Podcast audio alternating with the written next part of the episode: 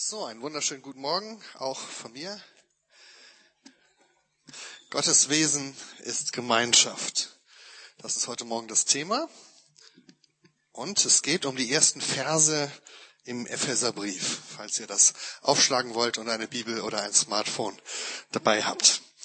Der Epheserbrief ist ein besonderer Brief in der Reihe der Paulusbriefe. Er ist sehr anders als die übrigen Paulusbriefe.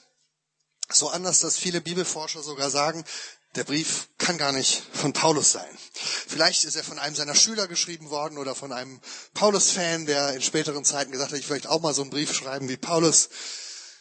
Aber es gibt auch andere Bibelforscher, die sagen, wenn Paulus oben drüber steht, dann soll man erstmal davon ausgehen, dass das auch so ist. Man hat damals nicht so einfach Briefe gefälscht, nicht auf diese Weise. Und sie sagen, dieser Brief ist schon von Paulus, aber er ist von einem anderen Paulus, sozusagen Paulus 2.0, ein veränderter Paulus. Von einem Paulus, der in einer späteren Phase seines Lebens schreibt.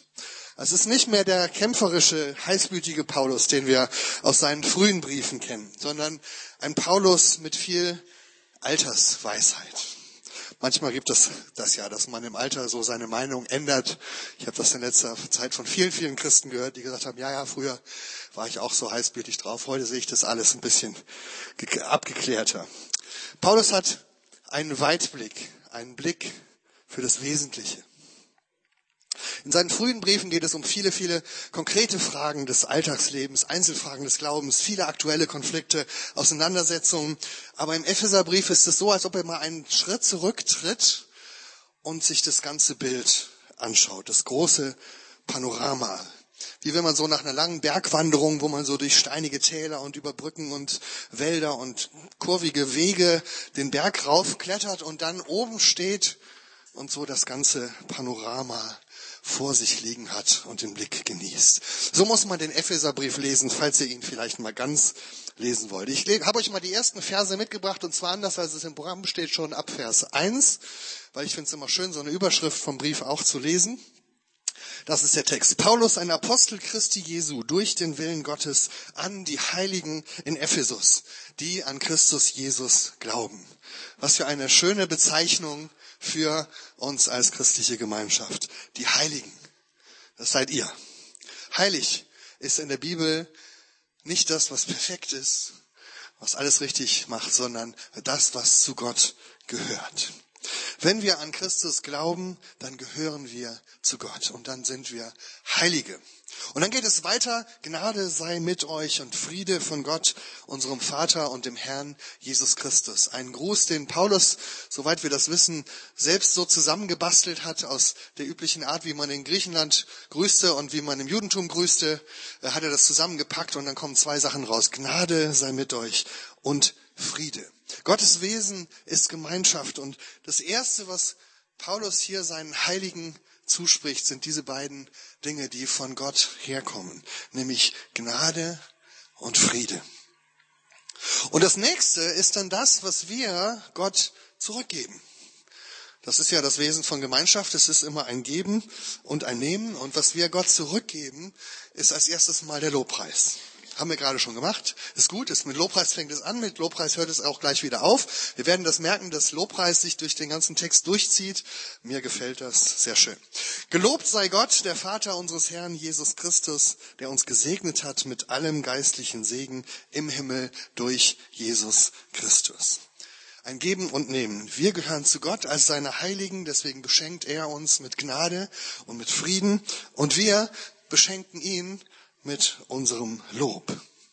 Und wir werden noch sehen, dass das so ein bisschen der rote Faden ist. Unsere Bestimmung ist es, Gott zu loben und zu ehren.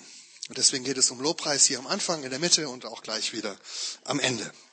So, das waren die ersten Verse, das ist sowas wie die Überschrift über den Brief von Paulus. Und jetzt, wenn man die nächsten Verse weiterliest, dann wird nochmal ein bisschen detaillierter erklärt, worin denn jetzt dieser geistliche Segen liegt, von dem Paulus gerade geredet haben. Er hat uns gesegnet mit einem Segen. Okay, was ist das für ein Segen und wie sieht ein Leben aus, das Gott Lob und Ehre gibt. Ich habe den Text in drei Abschnitte aufgeteilt, die ein bisschen stufenweise aufeinander aufbauen. Das erste ist das Fundament und dann kommt der Aufbau und am Ende kommt so das Dach oder der Gipfel, das große Ziel, auf das alles hinläuft. Aber wir fangen an mit dem Fundament.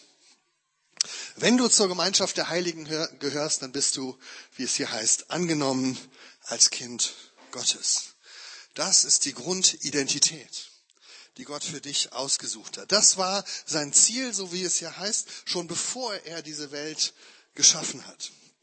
Denn in ihm hat er uns erwählt, ehe der Welt Grund gelegt war, dass wir heilig und untadelig vor ihm sein sollten in der Liebe. Er hat uns dazu vorherbestimmt, seine Kinder zu sein, durch Jesus Christus nach dem Wohlgefallen seines Vaters. Und wie könnte es anders enden als zum Lob seiner herrlichen Gnade, mit der er uns begnadet hat in dem Geliebten. Gottes Wesen ist Gemeinschaft und weil sein Wesen Gemeinschaft ist, ist es sein großes Ziel, eine Familie zu gründen. Eine Familie, in der er unser himmlischer Vater ist und wir seine geliebten Kinder. Deswegen ist das das Erste. Du bist angenommen als Gottes Kind. Das ist die Grundlage, das Fundament, der Ausgangspunkt. Damit fängt alles an. Wenn Jesus gepredigt hat, dann hat er ja immer sehr anschauliche Beispiele und Bilder verwendet, um die wichtigen Punkte zu unterstreichen. Einmal hat er sogar ein Kind aus der Zuhörerschaft genommen und hat es nach vorne geholt und in die Mitte gestellt, damit man mal sehen kann, wie das so aussieht. Ein Kind Gottes. Und weil ich weiß, dass hier die Kinder immer irgendwann rausgehen und jetzt gerade keins da ist, habe ich gedacht, ich muss mir was anderes einfallen lassen. Also kein echtes Kind, aber immerhin hier Ihr kennt das, ne? Die Susi. Braucht aber keine Angst zu haben. Ich werde jetzt nicht an zu predigen fangen mit Susi. Aber so kann man sich das ungefähr vorstellen, wie ein Kind aussieht und wie wir werden sollen. Gottes Kinder, ja? Also das seid jetzt mal ihr. Demnächst kein gutes Anschauungsbeispiel. Und als Zeichen dafür, dass wir als Kinder Gottes mit hineingenommen sind in seine Familie und in sein Haus, habe ich natürlich noch was Zweites mitgebracht. Unsere Kinderausrüstung zu Hause ist nicht so groß, aber ein bisschen was haben wir. Dauert jetzt ein bisschen, aber wir kriegen das hin.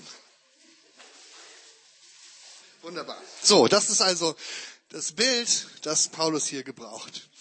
Wir gehören als Kinder Gottes zur Familie Gottes. In seinem Haus ist ein Platz für uns. Jesus hat einmal diese Geschichte erzählt vom Sohn, vom Kind, das nach Hause zurückkehrt und vom Vater aufgenommen wird mit offenen Armen. Und ihr seht das an Susi, dass das nicht nur für Söhne gilt, sondern auch für Töchter. Du bist angenommen als Kind Gottes. Du gehörst zur Familie Gottes. Du hast einen Platz in seinem Haus durch den Glauben an Jesus Christus. Und jetzt wird es in den nächsten Versen noch etwas konkreter. Es ist noch dieselbe Folie, ab Vers 7. Paulus erklärt nämlich, wie das funktioniert, dass wir Kinder Gottes werden.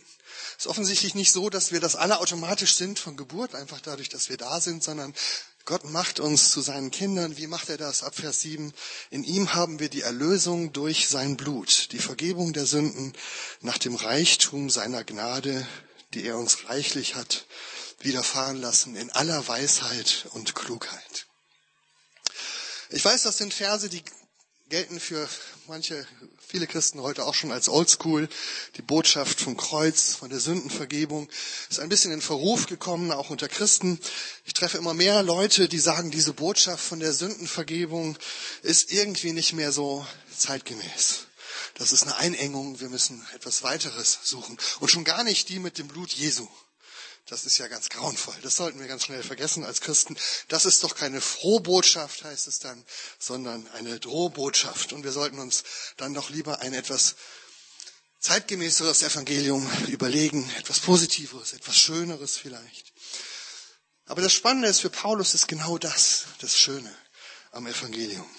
Das ist vielleicht Paulus mit seiner Altersweisheit. Ein Gott, der für uns alles gibt sogar sein eigenes Leben, weil er uns als seine Kinder so sehr liebt. Und weil er will, dass wir Befreiung erfahren und Erlösung von allem, was uns kaputt macht, von allem, was uns gefangen hält, was uns knechtet und allem, was, uns von ihm trennt. Von dem, was die Bibel Sünde nennt. Im Johannesevangelium ganz am Anfang, im ersten Kapitel, wird das einmal so ausgedrückt, denen aber, die ihn aufnahmen, denen gab er das Recht und die Vollmacht und den Titel Gottes Kinder zu sein. Denen, die an seinen Namen glauben. Es ist interessant, dass die Bibel das so beschreibt. Der Glaube kommt zuerst und dadurch werden wir Gottes Kinder. Wenn man es Englisch übersetzt, würde man sagen, believing before belonging. Und auch das ist überhaupt nicht mehr selbstverständlich. In unserer Kirche wird immer gesagt, das ist falsch. Haben wir zwar bisher gedacht, wir müssen das umdrehen. Belonging before believing. Du gehörst dazu, egal was du glaubst. Vielleicht glaubst du irgendwann mal, vielleicht auch nicht. Aber dazugehören tust du schon jetzt. Das stimmt in einer gewissen Weise. Du gehörst zum Beispiel dazu, zu dieser Gottesdienstgemeinschaft. Du kannst zum Christustreff dazugehören. Du kannst zu einer Gemeinschaft, zu einer Gemeinde, zu einer Kirche gehören. Das stimmt. Aber die Bibel sagt, wenn du zu Gottes Familie gehören willst, dann kommt der Glaube zuerst. Das ist nicht wie so eine Eintrittskarte oder so eine Zulassungsbeschränkung, du kommst ja nicht rein, ja, sondern das Bild, was Jesus benutzt, das ist die Tür, durch die du hineingehst. Der Glaube an Jesus macht dich zum Kind Gottes. Deswegen ist die Einladung, Glaube an Jesus, dann wirst du aufgenommen in seine Familie. Wir wollen gleich im Anschluss an die Predigt noch uns Zeit nehmen, auch für uns beten zu lassen, Gott in unser Leben einzuladen. Und ich lade dich jetzt schon mal ein, falls das ein Punkt ist für dich, wo du sagst, da möchte ich gerne im Gebet für mich beten lassen. Vielleicht, weil du dir gar nicht mehr so sicher bist, ob du wirklich diesen Platz im Haus Gottes bist, hast. Manchmal geht uns das ja verloren, dieses Bewusstsein, dass wir Kinder Gottes sind. Und dann ist es gut, wenn jemand für dich betet und dir das zuspricht. Dass dich jemand daran erinnert, dass du diesen Status hast als Kind Gottes. Vielleicht bist du aber auch jemand, der sagt, ich habe diesen Schritt noch nie getan, ich möchte aber gerne. Dann lade ich dich auch ein nachher zum Gebet. Zu sagen, ich möchte gerne ein Kind Gottes werden. Wie kann ich glauben? Und dann sind Leute da, die gerne für dich und mit dir beten. Vorher geht's aber noch ein bisschen weiter in unserem Text. Der nächste Abschnitt. Gottes Wesen ist Gemeinschaft und deswegen reicht es ihm nicht, dass du da so alleine als Kind Gottes in seinem Haus sitzt. Das wäre eine etwas einsame Gemeinschaft, ein bisschen traurige Gemeinschaft. Das ist nicht das, was Gott will, sondern Gott will alle. Gott will eine weltumspannende Gemeinschaft der Kinder Gottes.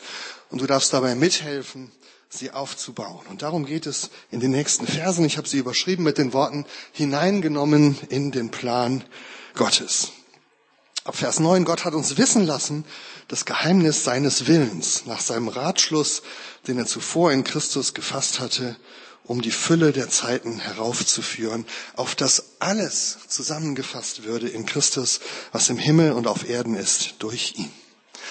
Das Geheimnis seines Willens, das klingt ein bisschen geheimnisvoll, ist auch nicht, wie ich finde, nicht so eine ideale Übersetzung.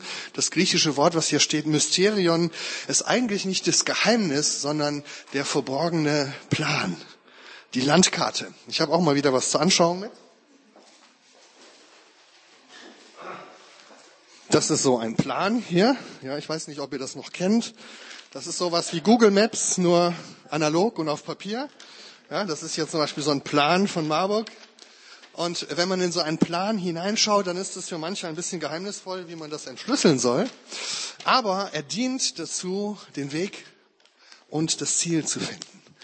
Und Paulus sagt hier, Gott hat uns Einblick gegeben in seinen Plan, in seine Roadmap, ja, seine Route, wie er zum großen Ziel gelangen möchte. Und deswegen tue ich den Plan was ist das große Ziel? Auch das ist hier formuliert. Auf das alles zusammengefasst würde in Christus, was im Himmel und auf Erden ist, durch ihn.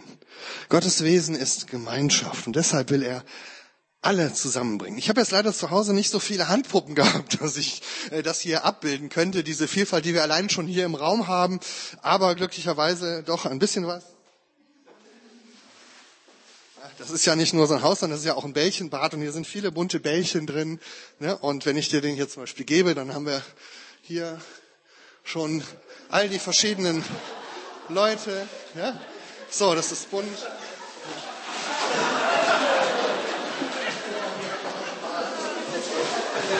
Also, diese bunten Bälle stehen für die vielen, vielen Menschen, die Gott noch einladen möchte und die eigentlich auch hineingehören ins Haus des Vaters. Und natürlich war das jetzt keine kein Versehen, dass die Bälle ein bisschen verstreut sind. So ist es ja im wirklichen Leben auch. Gottes Plan ist, sie zusammenzubringen in seiner Gemeinschaft. Ich fange mal hier vorne an und vielleicht könnt ihr mithelfen. Ihr habt jetzt so ein paar Bälle da bei euch und äh, vielleicht könnt ihr ein paar davon nach vorne bringen oder nach vorne werfen, nein, nach vorne reichen, dass wir die hier zusammenbringen, während ich weiterrede. Ja, das Dumme ist, man kann nicht einfach nur schmeißen, man muss schon aufstehen und losgehen. Ja? Also gerne dürft ihr die hier hinbringen. Ähm, denn das ist ein schönes Bild dafür. Wenn man alle zusammenbringen will, dann muss man sich aufmachen und dann muss man auch losgehen. Das ist der große Plan Gottes. Und das ist das Spannende. Das ist die große Sammelbewegung Gottes. Gott lädt alle ein. Wir können es auch die große Komm-Struktur Gottes nennen. Und ich weiß, dass viele Christen das auch nicht mehr so gerne hören mit der Komm-Struktur, mit dem Sammeln. Auch das wird uns in der Kirche immer wieder erzählt. Wir wollen keine Komm-Struktur, sondern eine G-Struktur. Und deswegen sollen wir nur noch gehen und nicht mehr zum Kommen einladen. Aber das ist natürlich Unsinn. Gott möchte in Christus alles zusammenbringen. Und da ist noch einiges zu tun, wie ich hier sehe. Aber ein guter Anfang ist gemacht. Jesus sagt, kommt her zu mir alle, die ihr mühselig und beladen seid. Jesus sagt zu seinen Jüngern, komm und folge mir nach. Jesus erzählt das Bild von einer Hochzeitsfeier, wo der Bräutigam die Boten losschickt und sagt, kommt, es ist alles bereit, nötigt die Leute herbeizukommen. Natürlich hat Gottes Reich eine Komm-Struktur, weil Gottes Wesen Gemeinschaft ist.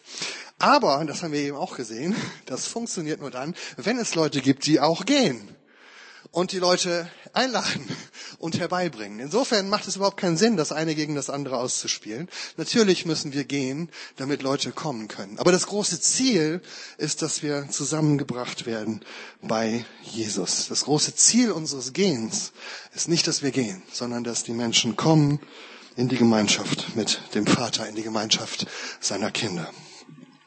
Die Einladung heißt, komm und werde ein Jünger Jesu komm und werde ein Kind Gottes.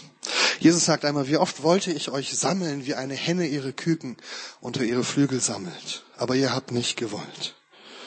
Gottes Wesen ist Gemeinschaft. Und auch hier weise ich schon mal auf die Gebetszeit gleich hin. Wir werden gleich Zeit haben zum Beten und vielleicht fragst du dich, wo ist denn mein Platz in diesem Plan Gottes? Wo kann ich jemand werden, der losgeht, um andere einzuladen? Wie kann ich das machen? Bin ich jemand, der das macht durch Worte? Bin ich jemand, der das macht durch Taten? Wo kann ich meine Gaben einbringen? Wo ist mein Platz in diesem Plan Gottes? Und wenn du das wissen möchtest und wenn du dich Gott zur Verfügung stellen möchtest, dann lade ich dich ein, nachher in der Gebetszeit dafür konkret beten zu lassen. Vorher kommen wir noch zum dritten Teil unseres Textes. Denn die große Sammelbewegung Gottes ist offensichtlich noch nicht der letzte Endzweck, sondern es ist nur die Vorbereitung dafür. Das große Ziel wird jetzt in den nächsten Versen beschrieben. Vers 11. In ihm sind wir auch zu Erben eingesetzt worden, die wir dazu vorherbestimmt sind, nach dem Vorsatz dessen, der alles wirkt, nach dem Ratschluss seines Willens, damit wir zum Lob seiner Herrlichkeit leben, die wir zuvor auf Christus gehofft haben. Wir sind vorherbestimmt zum Lob Gottes. Gottes Wesen ist Gemeinschaft und er hat uns nicht nur zu Kindern und Mitarbeitern an seinem Plan gemacht, sondern auch zu Erben. Und dieses Erbe ist verbunden mit einer Bestimmung. Es ist ja manchmal so, dass man etwas erbt und dann ist es nicht nur Hurra, jetzt habe ich was, sondern es ist auch damit ein Auftrag verbunden, ein Vermächtnis. Und diese Bestimmung unseres Erbes ist, dass wir leben zum Lob seiner Herrlichkeit. Wir haben zu Hause ein bisschen rumgebastelt, wie man das ausdrücken könnte. Ich hätte jetzt gerne so ein, so ein Feuerwerk und eine Lichtkugel und weiß ich nicht was, wie man Herrlichkeit ausdrückt. Ich habe es jetzt sehr schlicht gemacht und einfach ein Bild von Jesus. Wenn Menschen unsere Gemeinschaft anschauen, dann sollen sie Gott sehen. Gottes Wesen sehen, weil Gottes Wesen Gemeinschaft ist. Und durch unsere Gemeinschaft soll Gottes Herrlichkeit zum Ausdruck kommen. Gottes Wesen. Er hat uns zu seinen Kindern gemacht zum Lob seiner herrlichen Gnade. Das heißt es schon in Vers 6. Und ganz am Anfang hieß es auch, gelobt sei Gott, der Vater unseres Herrn Jesus Christus. Und jetzt sagt es Paulus noch einmal, das Endziel unserer Berufung ist tatsächlich der Lobpreis Gottes, die Ehre Gottes. Es geht am Ende mit in der Gemeinschaft nicht um mich. Es geht am Ende in der Gemeinschaft auch nicht um dich oder um die anderen, sondern es geht am Ende um Gott. Das Ziel der Gemeinschaft ist nicht in erster Linie, dass es mir dadurch besser geht. Das passiert auch. Das ist das Schöne. Das Ziel der Gemeinschaft ist auch nicht, dass es den anderen Menschen besser geht. Das passiert auch. Das ist noch schöner. Aber das Ziel der Gemeinschaft ist, dass Gottes Wesen in der Welt sichtbar wird und dass sein Name groß wird. Damit wir, wie es hier heißt, zum Lob seiner Herrlichkeit leben, die wir zuvor auf Christus gehofft haben. Als Christen vergessen wir das manchmal, weil wir so sehr beschäftigt sind mit uns selbst oder auch mit unseren Aktivitäten. Wir sind so sehr auf unsere Aufgaben, auf unsere Arbeit fokussiert, dass wir unser Wesen und damit unsere Bestimmung damit manchmal aus dem Blick verlieren. Aber genauso wie wir als Menschen unterscheiden müssen zwischen unserer Identität und unserem Job, unserem Wesen und unserer Arbeit, so müssen wir auch als Kirche, als Gemeinde Jesu unterscheiden zwischen unserer Bestimmung, unserer Identität und unseren Aktivitäten. Ich weiß nicht, ob ihr sie kennt, es gibt diese schöne Geschichte vom Rettungsschwimmerverein. Ich kann sie jetzt hier nicht in der Länge erzählen. Der Rettungsschwimmerverein am Badestrand, wo die Leute immer rausgehen, um, um die Ertrinkenden zu retten. Und dann retten sie so viele, dass am, am Ufer so ein kleiner Club entsteht und dann feiern sie und machen Party und dann wird der Club immer größer und irgendwann vergessen die Leute noch rauszugehen, um ne, Rettungsschwimmer zu sein, bis dann wieder ein paar Leute sich erinnern und dann fängt das wieder an, dann werden sie wieder Rettungsschwimmer, die vergessen das dann auch wieder und so entsteht dann immer am Strand der Club, der dazu führt, dass man das Retten vergisst. Und diese Geschichte soll eigentlich ein Bild sein für die Kirche. Ich habe sie schon ewig tausendmal gehört im Studium und danach auch wieder. Eigentlich sollen wir doch ein Rettungsschwimmerverein sein, aber wir werden ein Strandclub. Ist eine ganz nette Geschichte, hat auch ein bisschen einen Punkt, aber ich halte sie trotzdem für grundfalsch. Und ich würde euch einladen, sie schnell wieder zu vergessen, wenn ihr sie noch nicht kanntet. Ja, denn im Neuen Testament ist die Kirche kein Rettungsschwimmerverein. Wir haben einen Auftrag, Menschen einzuladen und Menschen zu retten. Aber das ist nicht unser Wesen. Gott sendet uns, um Menschen zu retten, aber das ist unser Job. Das ist nicht unsere Identität. Eigentlich geht es tatsächlich um die Party am Strand. Dahin sollen wir die Leute bringen. Dafür sollen wir sie retten. Und manchmal sind wir so mit dem Retten beschäftigt, dass wir die Party vergessen. Aber es ist nötig und wichtig, natürlich, dass wir rausgehen und Menschen retten. Und zwar im geistlichen Sinne, die Ertrinkenden und auch im ganz physischen Sinne. Das haben wir jetzt gerade in diesen Tagen in Nachrichten wieder gehört und hier in Marburg auf der Straße. Beides ist wichtig. Aber das ist nicht das Endziel, sondern das Endziel ist, dass Gott möchte, dass wir zu seiner großen Party kommen. Ja, tatsächlich. Ich höre das immer wieder von Christen, dass sie sagen, bei euch, bei den Christen ist es so, ich bin für euch nur wichtig, solange ich nicht Christ bin und unbekehrt bin, solange ihr mich retten könnt. Sobald ich Christ werde, bin ich für euch unwichtig. Dann dreht ihr euch rum und wendet euch wieder den anderen zu.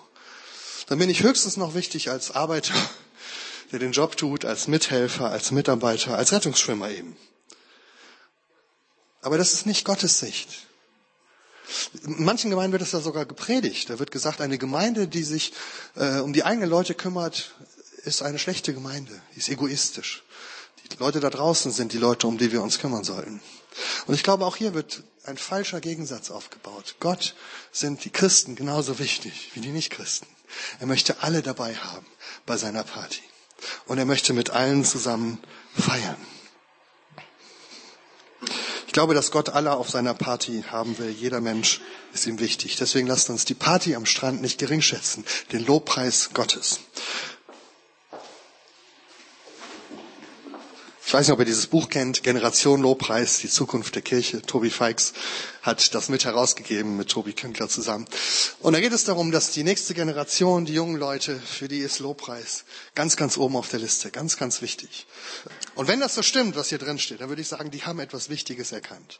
Denn das ist auch bei Gott so. Hier drin ist es so, dass Lobpreis ganz oben steht als Quelle des Glaubens. Ähm, In der Bibel oder hier in unserem Text ist es eher so das Ziel des Glaubens. Darum geht es, dass wir dahin kommen. Wir sollen etwas werden zum Lobpreis Gottes. Aber ich glaube, das ist ein gutes Ziel. Das ist unser Erbe. Das ist unsere Berufung. Gut, bis hierher. Die letzten zwei Verse in unserem Text sind eigentlich schon die Überleitung zur Gebetszeit. Ich lese euch die beiden Verse nochmal vor. In ihm seid auch ihr, die ihr das Wort der Wahrheit gehört habt, nämlich das Evangelium von eurer Rettung. In ihm seid auch ihr, als ihr gläubig wurdet, versiegelt worden mit dem Heiligen Geist, der verheißen ist, welcher ist das Unterpfand unseres Erbes zu unserer Erlösung, dass wir sein Eigentum würden zum Lob seiner Herrlichkeit. Das Lob ist hier wieder am Ende. Aber vorher sagt Paulus noch etwas. Es gibt so etwas wie eine Anzahlung. Wir sind noch nicht am Ziel, aber es gibt schon einen Vorgeschmack. Es gibt ein Unterpfand. Es gibt ein Siegel. Und das ist der Heilige Geist. Ich habe mal hier so einen Krug mitgebracht, weil in der Bibel ist das Salböl ein Bild für den Heiligen Geist.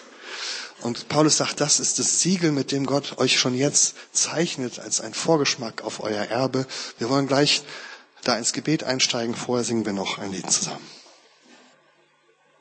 Ich habe es gerade schon gesagt, wir haben jetzt noch Zeit, uns auszustrecken nach, diesen, nach dieser Anzahlung Gottes. Ich glaube, wir brauchen den Heiligen Geist, um, damit dies, all diese Dinge, die wir gerade gehört haben, in unser Herz einsinken. Das Bewusstsein, dass wir angenommen sind als Kinder Gottes. Den Blick dafür, dass wir hineingenommen sind in seinen Plan. Dass wir berufen sind zu seinem Lob Paulus sagt einmal, Geist, Gottes Geist gibt unserem Geist Zeugnis, dass wir seine Kinder sind. Und Jesus sagt, ihr werdet den Geist empfangen, damit ihr meine Zeugen sein könnt. Und wir machen das jetzt so, es gibt da oben wie immer das Angebot, dass du für dich beten lassen kannst. Nicht nur für diese Dinge, aber vielleicht auch nutze das gerne, dorthin zu gehen und zu sagen, ja, ich möchte das erfahren, ich möchte das erleben, vielleicht wieder neu, vielleicht zum ersten Mal dann geh gerne da oben hin zum Gebet. Wir wollen aber noch ein zweites Angebot machen, und zwar diese Versiegelung mit dem Geist ganz praktisch ausdrücken. Wir haben ein bisschen Salböl mitgebracht und ich habe ein paar Leute angesprochen im Vorfeld, dass wir hier äh, vorne so mehrere Stationen machen, wo jemand steht mit einem kleinen Fläschchen Salböl. Ähm, und da könnt ihr einfach hinkommen, ganz kurz, aufstehen, nach vorne kommen und braucht gar nichts zu sagen. Diese Person wird euch einfach zeichnen mit einem Kreuz auf der Stirn mit Salböl und in die Hände, wenn ihr die Hände so nach vorne macht. Wenn ihr nicht möchtet, müsst ihr auch nicht. Kriegt ihr ein Zeichen mit Öl in die Hände als ein Zeichen dafür, dass ihr versiegelt seid mit Gottes Geist, mit diesem Zeichen der Anzahlung. Und zwar in euren Gedanken, in euren Gefühlen, in eurem Glauben, aber auch in euren Händen, in euren Taten, in dem, wo ihr dient. Herzliche Einladung, ihr könnt auch gerne zu beiden kommen, euch erst salben lassen und dann zum Gebet hochgehen oder erst zum Gebet kommen und dann euch salben lassen, wie auch immer ihr möchtet. Herzliche Einladung, lasst uns ausstrecken nach diesem Siegel des Heiligen Geistes, mit dem Gott unser Leben zeichnen möchte.